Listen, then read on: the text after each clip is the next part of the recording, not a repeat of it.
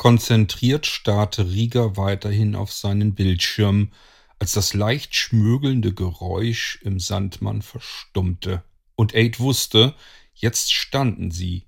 Üblicherweise war Aid es gewohnt, dass sie dann an der Erdoberfläche waren, was zuvor ein Rütteln quer durch den Sandmann bedeutete. Doch dieses Rütteln fehlte.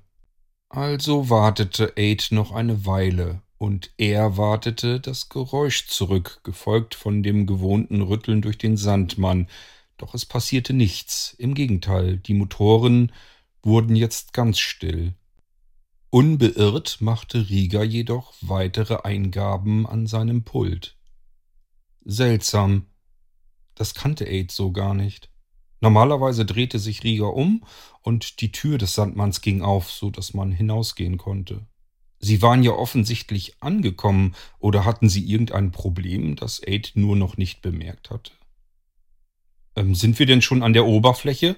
fragte Aid in Riegers Richtung, und dieser drehte sich nun auch um, auf seinem Drehsessel zu Aid hinschauend. Nein, wir sind etwa zwei Meter unter der Erdoberfläche, dass du das überhaupt bemerkt hast. Na ja, meinte Aid nun.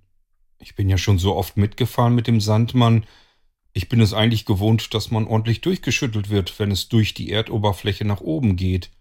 Aber irgendwie fehlte das heute. Über uns tobt gerade ein gewaltiger Sandsturm und es herrschen hitzige Temperaturen, die wir nicht lange aushalten würden. Nicht sonderlich einladend, deswegen habe ich gedacht, wir bleiben unterhalb der Erdoberfläche. Außerdem gibt es da oben nichts zu sehen, was wir nicht schon kennen.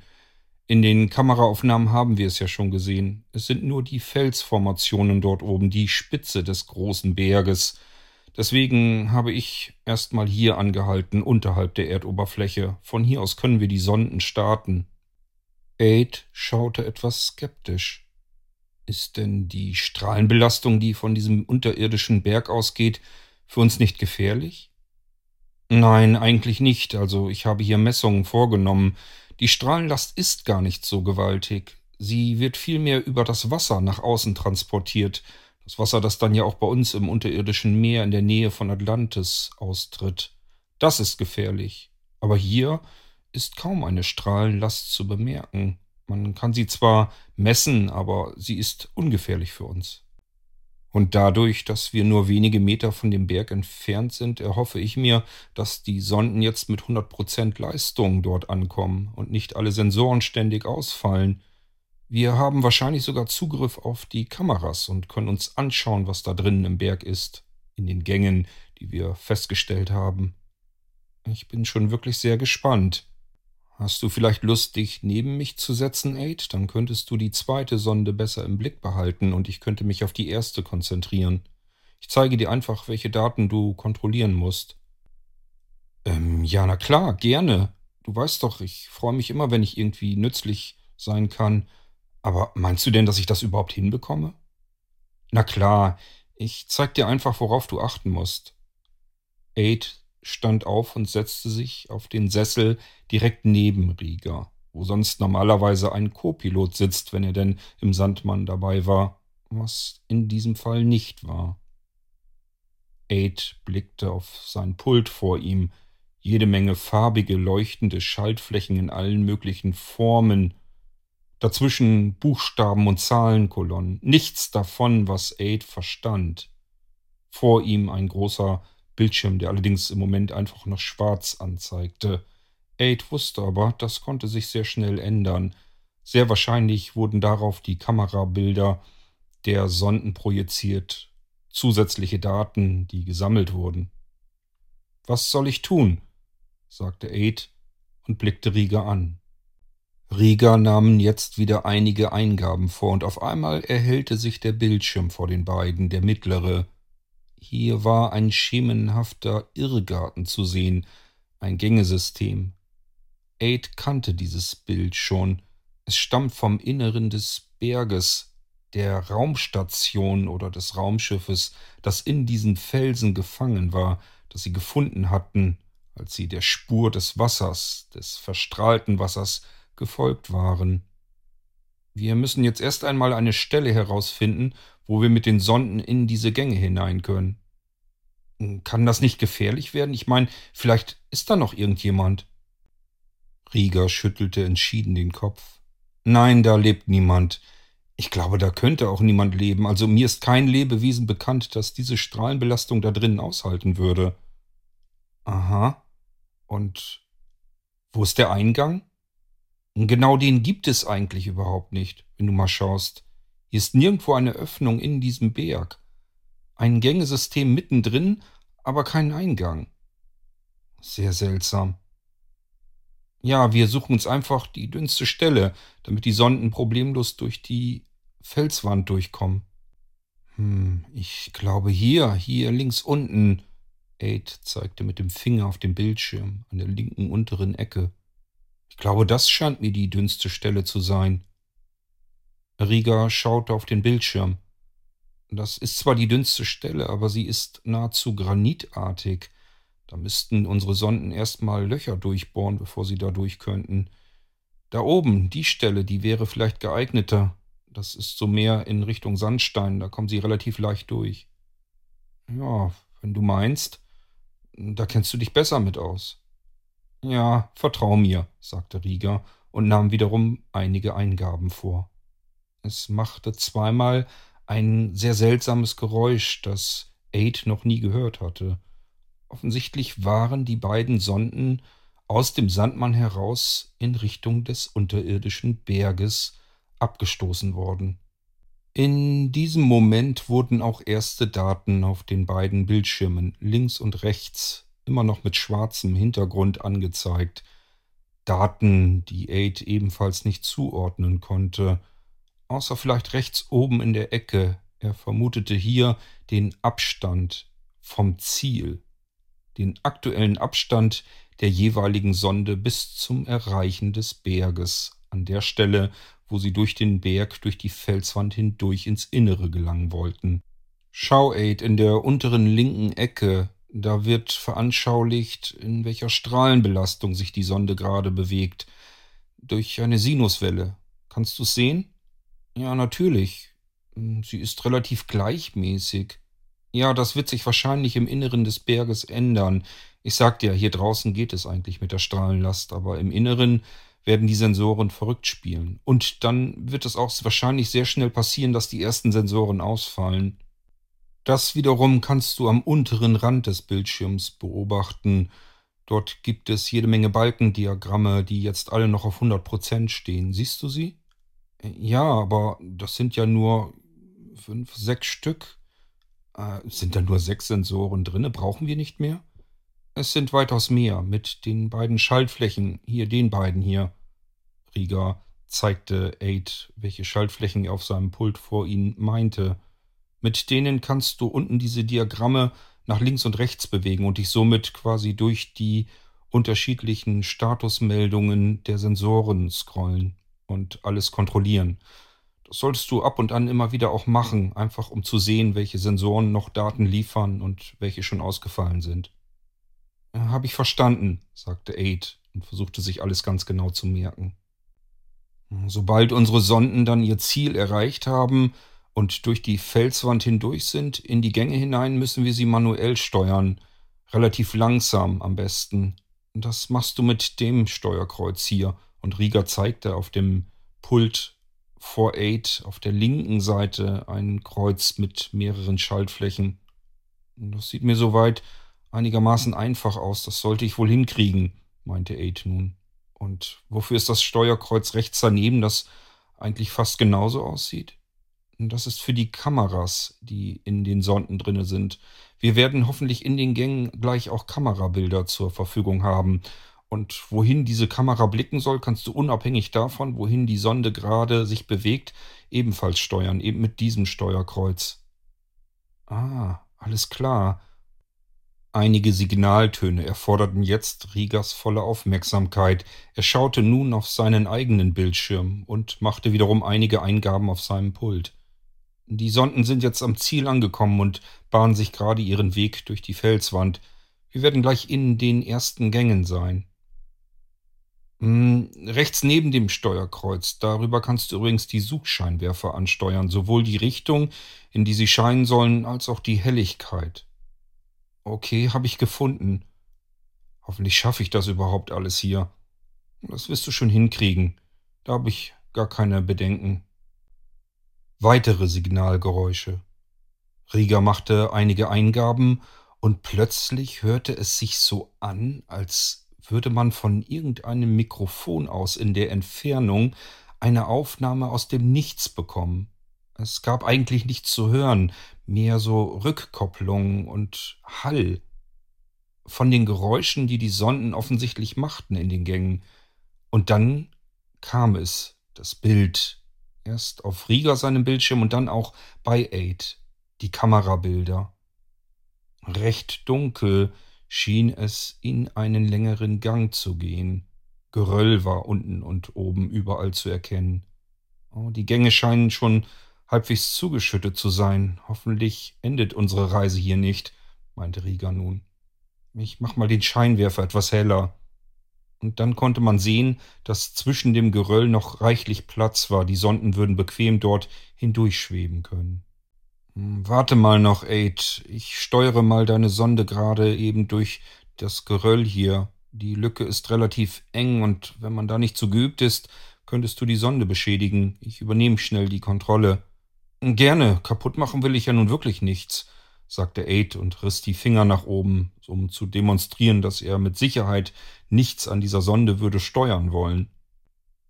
Nach einer Weile sagte Rieger dann, so, hier scheint der Gang unbeschädigt zu sein. Ich setze deine Sonde hier erst einmal ab und bewege jetzt meine durch das Loch hindurch. Ich übertrage die Kontrolle wieder zu dir rüber, auf dein Pult.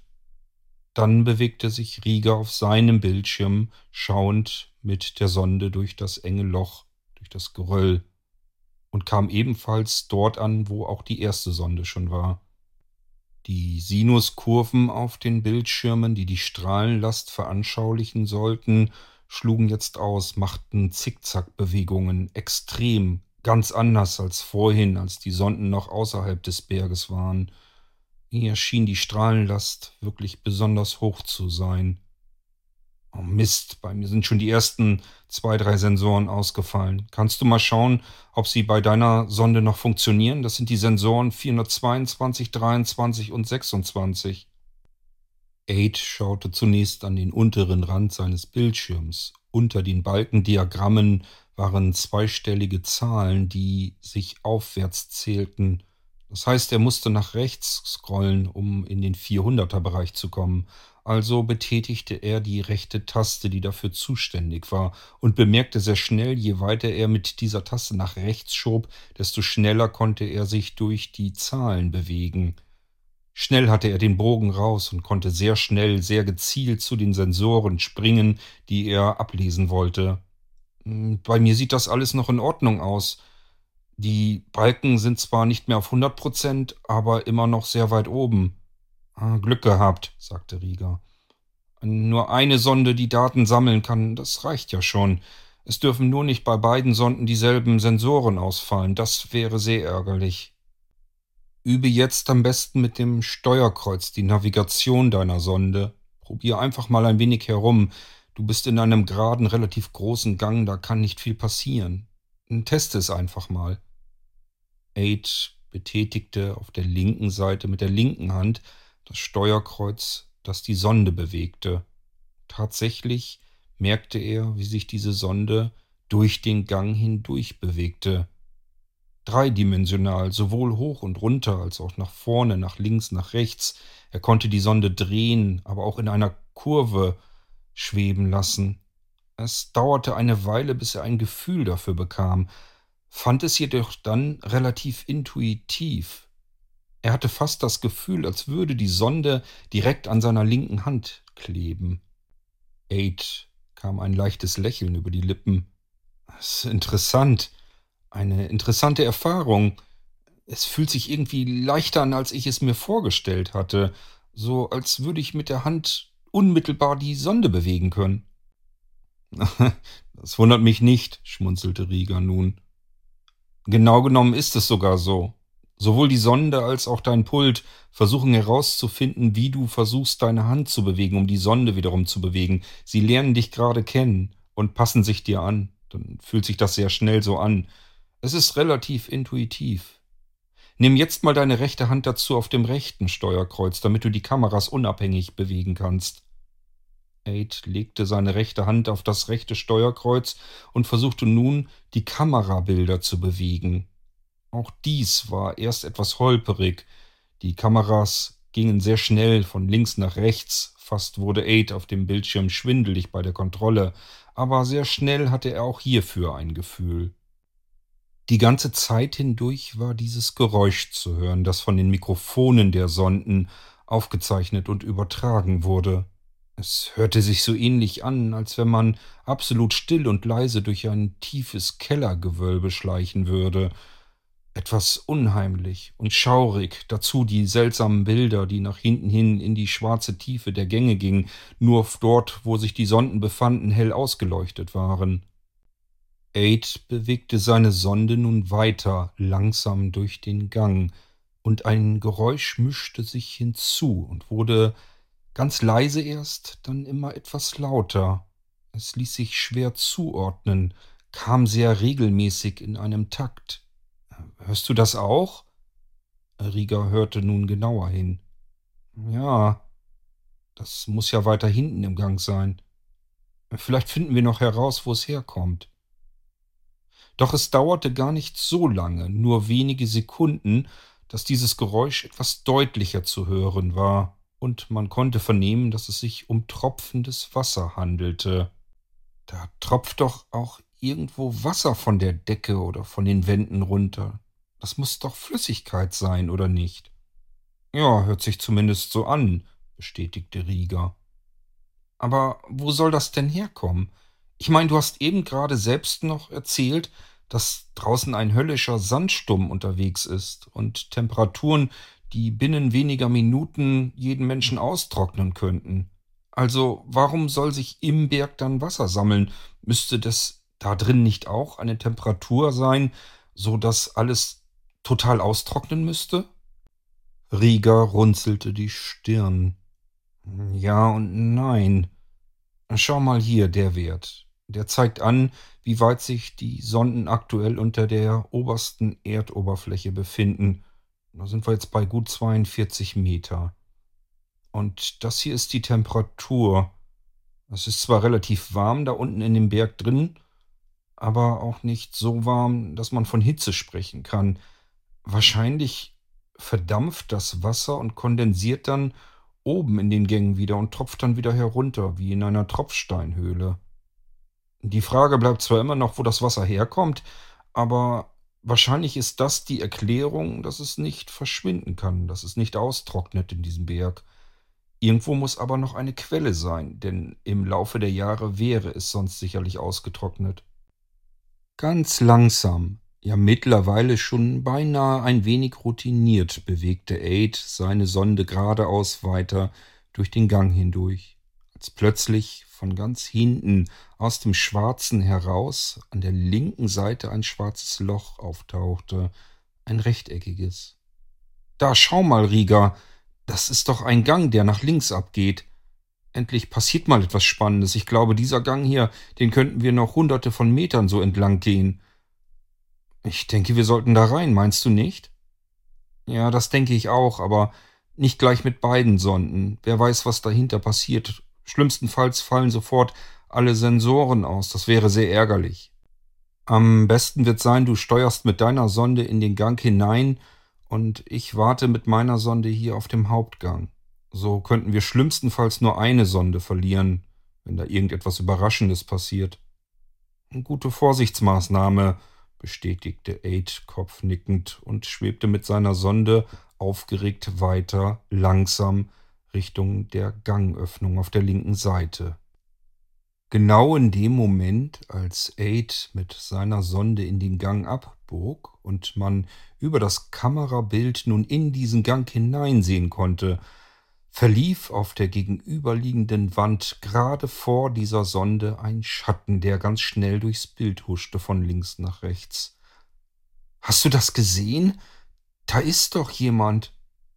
Gleichfalls konnte man ein Geräusch hören, das allerdings nicht zugeordnet werden konnte. Nein, das ist niemand. Das wird der Schatten von deiner Sonde sein. Schau mal, ich stehe hinter deiner, und das ist noch Licht von dem Scheinwerfer. Du hast deinen eigenen Schatten gesehen. Bist du dir sicher? Ich hätte schwören können. Nie im Leben, bei der Strahlung. Unmöglich. Das kann nur der Schatten von deiner Sonde gewesen sein. Versuchte Rieger Aid ein wenig zu beruhigen, während er selbst ein wenig beunruhigt war. Etwas gab ihn ein Rätsel auf. Weißt du, ein wenig ist das hier trotzdem alles seltsam. Aid schaute zu Rieger rüber. Wieso? Was, was ist dir denn Seltsames aufgefallen, wenn es nicht dieser Schatten war? Die Wände. Wände? Welche? Na, die von den Gängen. Hast du dir die mal genauer angeschaut? Aid kniff die Augen zusammen und starrte auf den Bildschirm, um zu erkennen, was Rieger meinte. Hm, das ist Stein, oder nicht? Ja, das denke ich auch. Das sind Gänge, die in diesen Berg hineingeschlagen wurden, oder wie auch immer. Aber Sie sind nicht so belassen worden. Siehst du das nicht? Das sieht doch aus, als wenn Sie eine Beschichtung bekommen haben. Rieger hatte recht. Es schien so, als wenn man mit einer dicken Farbschicht über die Felswände gepinselt hätte. Und als wenn diese Farbschicht unter einer dicken Staubschicht wäre und darunter vielleicht ein wenig glänzen könnte, wenn man den Staub wegwischen würde. Es sah wirklich seltsam aus, musste Aid Rieger recht geben. Erinnerst du dich, Aid? Wir hatten ja irrtümlich angenommen anhand der Daten, die wir von den ersten Sonden bekamen, dass es sich hierbei um ein gewaltiges Raumschiff handeln würde oder um irgendeine Raumstation, die aus irgendwelchen Gründen in diesem Berg gelandet sei. Jetzt wissen wir, dass es einfach nur Gänge in dem Berg sind, die wiederum aber beschichtet wurden mit irgendeiner metallartigen Schicht. Ich weiß nur nicht, welchen Sinn das ergeben sollte. Warum fräst man Gänge in einen Berg hinein und beschichtet sie mit einer Metallschicht? Das macht doch überhaupt keinen Sinn. Warum sollte man so viel Aufwand betreiben? Es sieht hier nicht aus, als wenn hier irgendwelche Räumlichkeiten gewesen sind, mal für Menschen oder so. Hier hat doch niemand gewohnt oder gelebt, es sind doch einfach nur Gänge. Ich verstehe verstehe das nicht. Hm, wir sollten wahrscheinlich weiter einfach in das Zentrum dieses Gängesystems. Vielleicht können wir dieses Rätsel irgendwie lösen, meinte Aid nun und griff wieder zu seinem Steuerkreuz an der linken Hand, um die Sonde weiter zu bedienen. Er steuerte geschickt die Sonde auch durch diesen zweiten Gang hindurch, so lang bis wieder von der rechten Seite ein weiterer Gang abzweigte. Hm, was meinst du, Rieger? Geradeaus oder rechts? Ich weiß nicht. Lass mich mal auf die Karte schauen. Er versuchte die Stelle herauszufinden, in der sie sich gerade befanden. Hm, ich würde sagen, interessanter wird es rechts. Von dort aus gehen viele weitere Gänge ab, in unterschiedliche, einzeln abgetrennte Räume. Okay, dann versuchen wir unser Glück doch, sagte Aid und steuerte die Sonde nun in den rechten Gang hinein. Tatsächlich. Ein Gang nach dem anderen ging hier von diesem dritten Gang ab. Jetzt lass uns mal in einen dieser Räume hineinschauen. Vielleicht wissen wir dann mehr, meinte Aid. Er griff mit der rechten Hand um die Beleuchtung weiter zu erhöhen, noch mehr Licht hineinzufluten. Dann drehte er die Sonde in einen der abzweigenden Räume hinein. Der Raum wurde gut ausgeleuchtet, bis hinten an die hinterste Wand hinein. Nachdem Aid die Sonde etwa einen Meter in den Raum hineinschweben ließ, machte es auf einmal sehr seltsame Geräusche in dem Mikrofon, es handelte sich vielmehr um Störgeräusche, und ebenfalls wurde das Kamerabild jetzt extrem stark gestört, bis es ausfiel. Es blieb als Standbild auf dem Bildschirm stehen. Nichts tat sich mehr bei der Sonde. Diverse Balkendiagramme am unteren Bildschirmrand gingen sofort auf null Prozent. Etliche Sensoren waren ausgefallen. Die Sonde war bewegungslos. Rieger benötigte offensichtlich zwei Sekunden länger, um den Zustand festzustellen, um dann ein wenig zu fluchen. Ach verdammt, jetzt ist die Sonde doch ausgefallen. Wahrscheinlich bringt es auch überhaupt nichts, jetzt mit der zweiten hier hinterher zu gehen.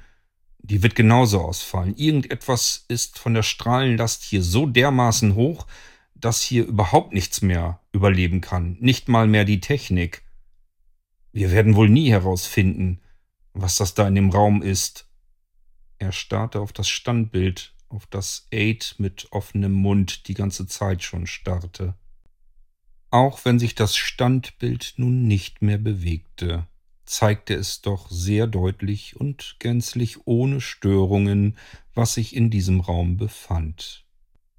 Rieger und Aid blickten auf das Bild, in diesen Raum hinein, der voll war mit Geröll.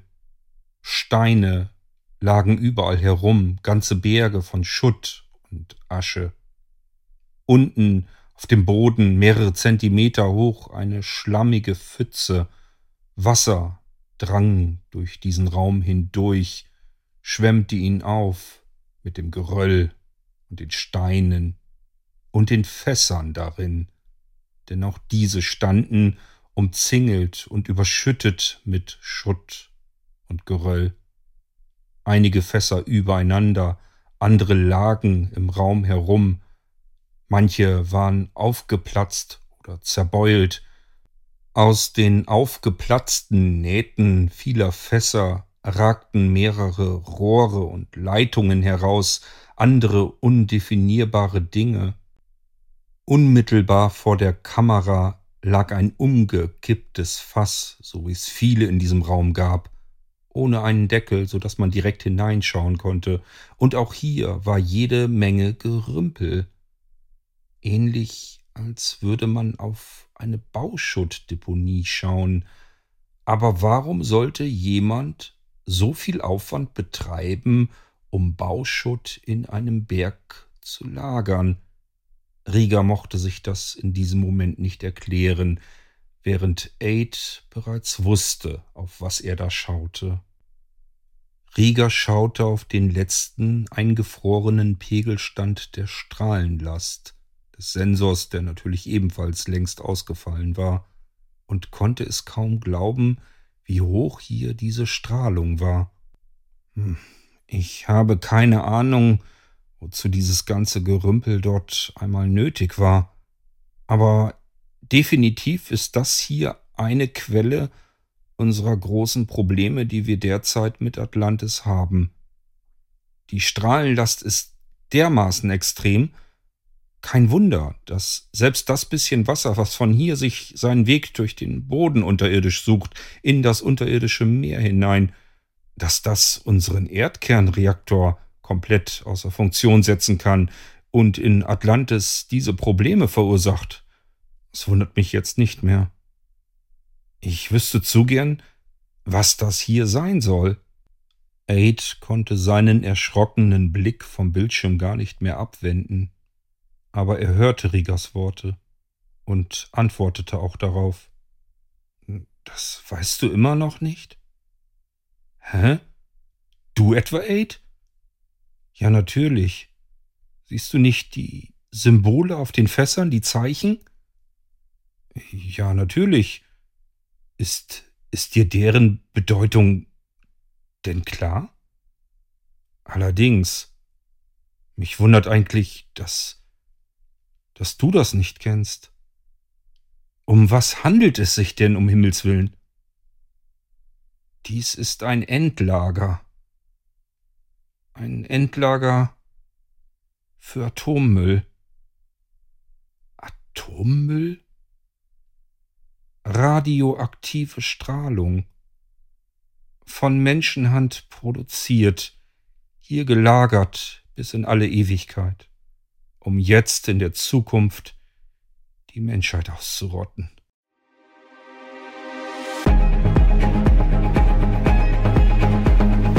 In einer Zukunft, in der die Zeit nicht mehr konstant bleibt.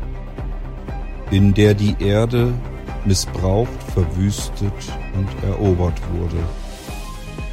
Suchen die letzten Menschen nach Hoffnung und einer neuen Zukunft.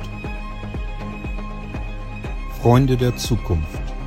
Die Mystery Science Fiction Echtzeiterzählung von und mit Kurt König. Starten wir in ein neues Kapitel.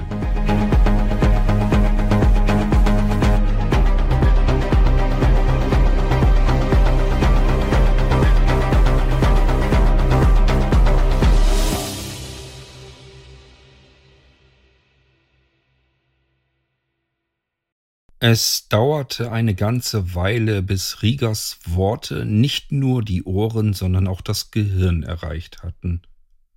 Aid schaute in die Runde. Alle starrten in die Luft, wussten nicht so recht, was sie jetzt denken, glauben oder sagen sollten. Die Gesichtsausdrücke schienen alle dasselbe auszudrücken. Jeder hatte die Worte von Rieger zwar verstanden, aber Niemand konnte sie realisieren und umsetzen, weil es so unfassbar, so unverständlich war. Das konnte doch einfach unmöglich wahr sein. Immer wieder stolperten die Freunde in eine lebensbedrohende Situation, absolut tödlich, um sich dann mit viel Glück, aber auch tapferen Mut wieder herauszukämpfen, um dann anschließend in die nächste tödliche Situation hineinzuschlittern. Es war doch wirklich nicht zu glauben. Erik war der Erste, der wieder Fassung erlangte. Moment mal, wir können jetzt nicht einfach aufgeben.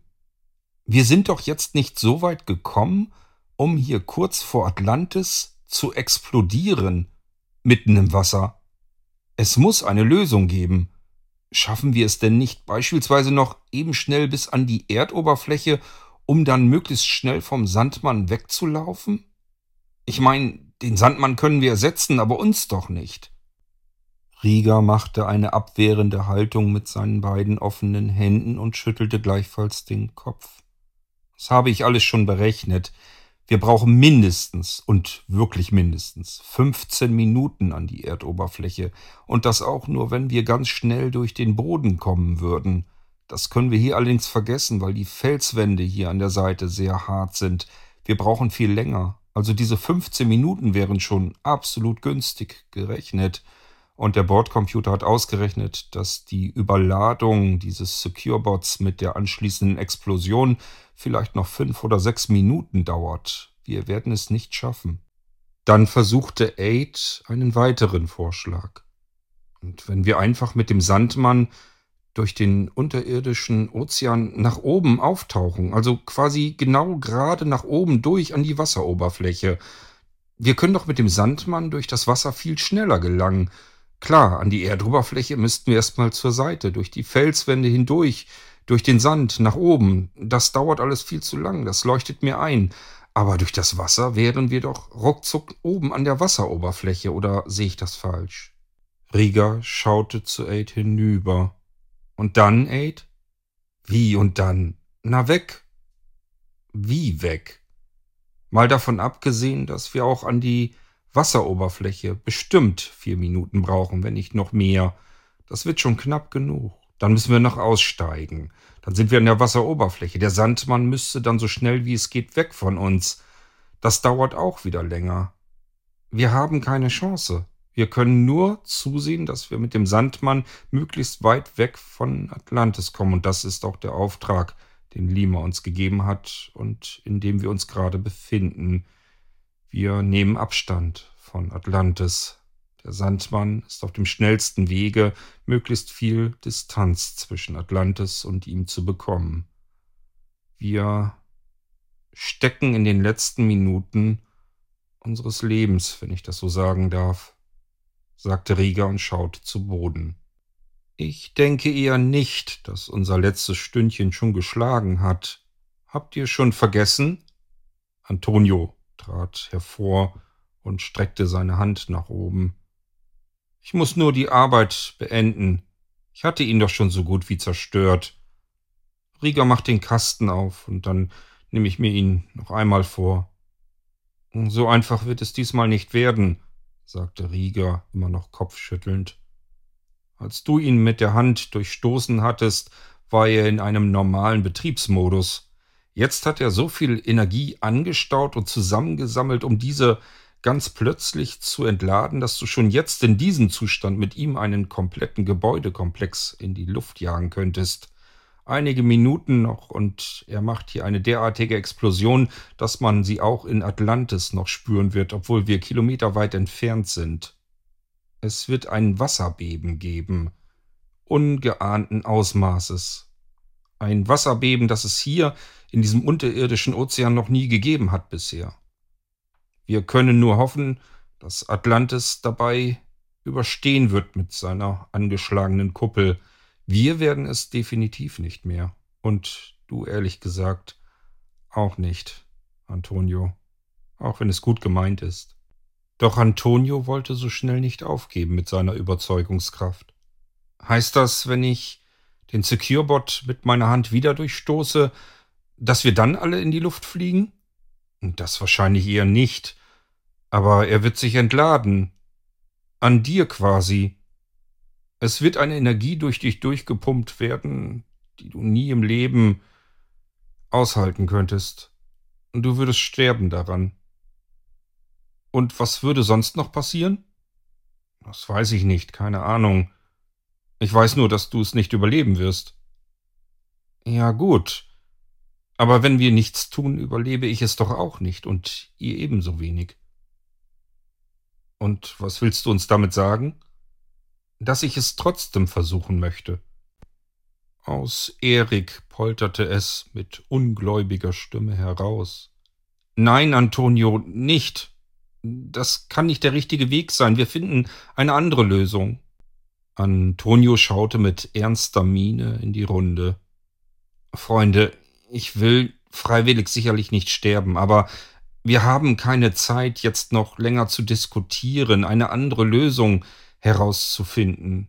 Die Zeit fehlt uns, und das ist der einzige Versuch, den wir vielleicht noch zur Verfügung haben.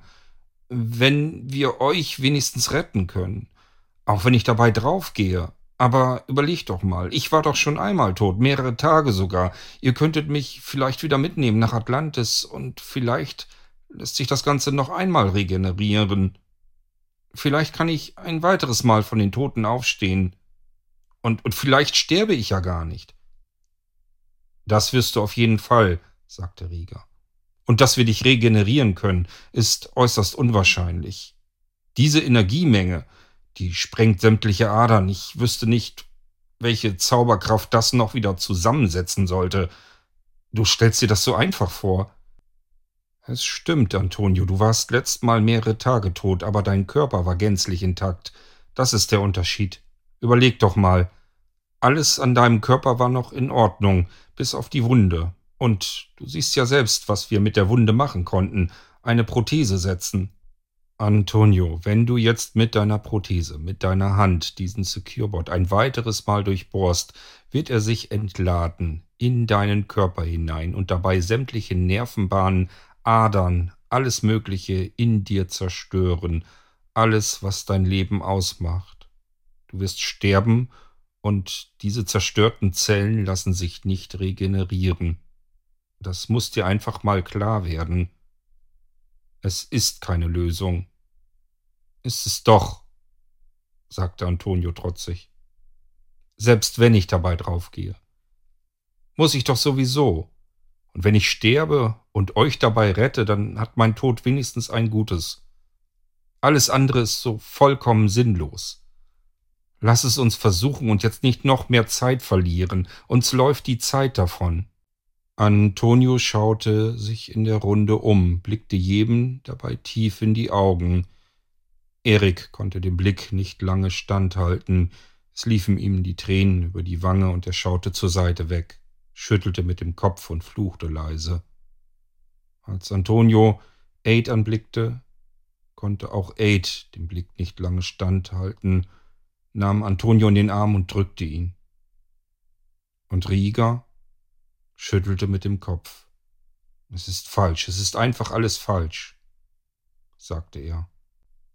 Ja, Rieger, du hast recht, es ist falsch. Aber selbst wenn alles falsch ist, muss man immer noch das Richtige tun. Mach die Eindämmungskammer auf. Ich weiß, was ich tue. Und es ist unsere einzige Chance, die wir haben. Rieger ging an das Pult, drückte einige Tasten. Jetzt blinkte erneut der Knopf an der Eindämmungskammer, an der oberen Klappe seitlich. Antonio stellte sich neben dem Kasten auf und zog erneut an seiner Hand herum, um die ohnehin schon länglichen metallenen Finger noch länger zu ziehen. Der Daumen war lang und spitz und scharf. Er bereitete sich auf den Dolchstoß in den Securebot hinein vor. Antonio bückte sich über dieser Klappe und drehte sich dann mit dem Kopf noch einmal zu Rieger rüber. Rieger, gibt es eine Stelle an dem Ding, wo ich am besten hineinstoße mit dem Daumen, wo ich ihn am schnellsten ausschalten kann? Wahrscheinlich direkt in die Mitte am besten. Er hat dort seine Art elektronisches Gehirn. Ich denke mal, wenn man am besten dort trifft, dann ist er am schnellsten lahmgelegt. Okay. Bringt ihr euch ein wenig in Deckung, auch wenn es wahrscheinlich nichts bringt. Ich werde das jetzt tun hier. Das waren Antonios letzte Worte. Immer noch gebückt über der hermetischen Eindämmung. Mit der rechten Hand riss er den Deckel auf und stieß mit dem Daumen voran an seiner linken Hand in den Behälter hinein, runter in den glühenden, vibrierenden Securebot. Es machte einen gewaltigen Knall. Antonio riss die Augen auf, die Haare standen ihm zu Berge. Er stand noch circa zwei Sekunden so da, mit der Hand im Securebot, bevor er dann einfach zur Seite umkippte. Dort lag er nun auf dem Boden mit seiner Hand tief drinnen in dem Securebot, der wiederum immer noch in diesem Koffer lag. Das Glühen wurde dunkler. Der Securebot hörte auf zu vibrieren und dann auch sich zu bewegen. Offensichtlich hatte Antonio sein Ziel erreicht und war dabei ein weiteres Mal gestorben.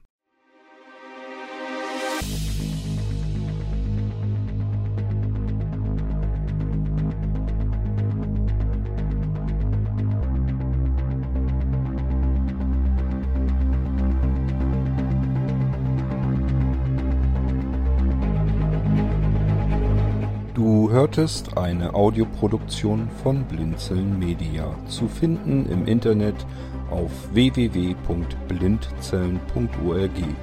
Blinzeln schreibt man in unserem Fall immer mit einem D in der Mitte. Wenn du uns gerne kontaktieren möchtest, so geht das einerseits per E-Mail an podcast.blindzellen.org oder du verwendest dafür unser Kontaktformular auf unserer Homepage direkt zu finden unter kontakt.blindzellen.org. Wenn du uns einen Audiobeitrag für die Sendung zukommen lassen möchtest, dann benutze doch hierfür am einfachsten unseren Podcast Anrufbeantworter. Den erreichst du im deutschen Festnetz unter der Telefonnummer 05165 439 461. Und wenn du aus dem Ausland anrufst, dann ersetze einfach die vorangegangene 0 gegen die Ländervorwahl für Deutschland. Das ist die 0049. Wir freuen uns über Lob, Kritik, eine Rezension oder Bewertung unserer Audioproduktion dort, wo du sie gehört hast. Konnten wir dich hiermit gut unterhalten und informieren? Du findest bei Blinzeln zahlreiche weitere Audioproduktionen aus allen Bereichen und zu allen Themen. Entweder bei uns auf der Homepage www.blinzeln.org oder dort, wo es Podcasts gibt.